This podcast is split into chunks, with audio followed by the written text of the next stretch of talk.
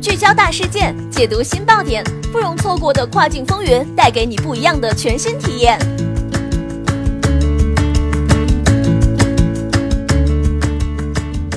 雨果电台听跨境的声音，各位听众朋友们，大家好，欢迎大家收听这一时段的跨境风云，我是可心。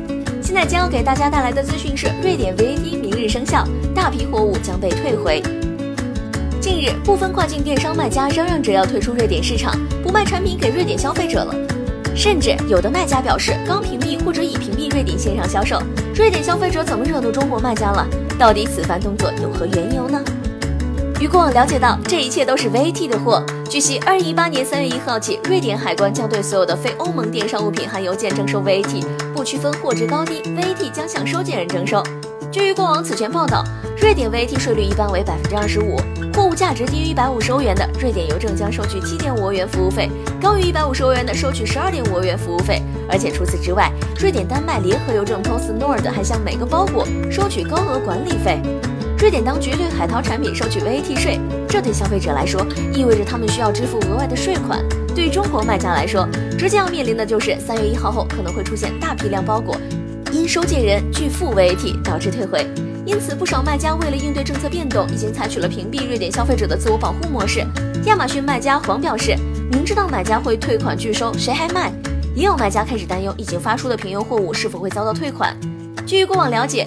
过去一年，瑞典消费者通过 Wish、阿里巴巴、速卖通等电商平台网购中国产品的现象非常流行。每天大约有十五万个电商包裹抵达斯德哥尔摩阿兰达机场。目前，瑞典已经排在世界电商发展的前列。据物流公司 Post Nord 预计，二零一八年底，瑞典电商市场规模将达到约七百七十亿瑞典克朗，约七十七亿欧元，市场潜力丰厚。面对即将来临的 VAT 税，部分卖家选择屏蔽瑞典，是解一时之急，还是长久之策？而随着 VAT 合规化大势，卖家又该如何自处？据行业人士分析，屏蔽瑞典市场只能解燃眉之急，不能从根本解决问题。从英国、德国再到现在的瑞典等国关于 VAT 的风波可以看出，依法纳税势在必行。中国产品以价低、质优、配送快等优势抢夺海外市场，给本土卖家及政府造成一定压力。因此，设定 VAT 门槛，一定程度上促进公平竞争，有利于这个市场的长期发展。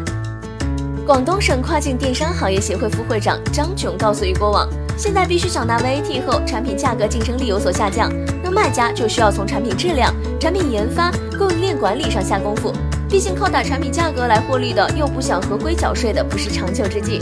他指出，瑞典开始实施 VAT 的征收之后，实际上卖家还是可以选择不在瑞典注册 VAT，比如卖家产品可以先经爱沙尼亚等国家进入欧盟。因为瑞典海关是对所有的非欧盟电商物品含邮件征收 VAT，目前也有不少物流公司开设类似的这样的渠道进入欧洲市场。另外，他建议卖家可以和当地办理 VAT 的相关公司密切联系，对于收件人拒付 VAT 导致退件的情况慎重考虑。如果退件，是否能退到当地第三方渠道？另据传言，二零一八年亚马逊全球开店要在多个国家新建站点，瑞典也是目标之一。但关于亚马逊在瑞典开启电商服务的确切日期还无从得知。如果亚马逊真的来了，将对未来瑞典电商市场产生重大影响。而瑞典加入 VAT 大军之后，中国卖家对于瑞典电商市场是否还抱有信心和野心呢？实际上，从跨境电商市场来看，美国等地区竞争越来越激烈，而迅速增长的新兴电商市场正在备受卖家的关注。就如此前的澳洲，接下来的瑞典。现今，瑞典消费者对线上购物的需求和期望持续攀升。相关数据显示，百分之八十九的瑞典人喜欢在网上购物，尤其是跨境购物。亚马逊、速卖通等都是最受欢迎的电商平台。消费者的需求在哪里，市场就在哪里。对于卖家而言，VAT 只是其中的一个入驻门槛。而张炯也表示，合规是对卖家良性发展的出路。目前，不少卖家、服务公司、物流公司等各种渠道去解决这个问题。长期来看，就与中国对跨境电商进口的法规一样，将逐步完善。好的，这一时段的资讯就是这样，感谢雨果小编的整理，我们下一时段再会。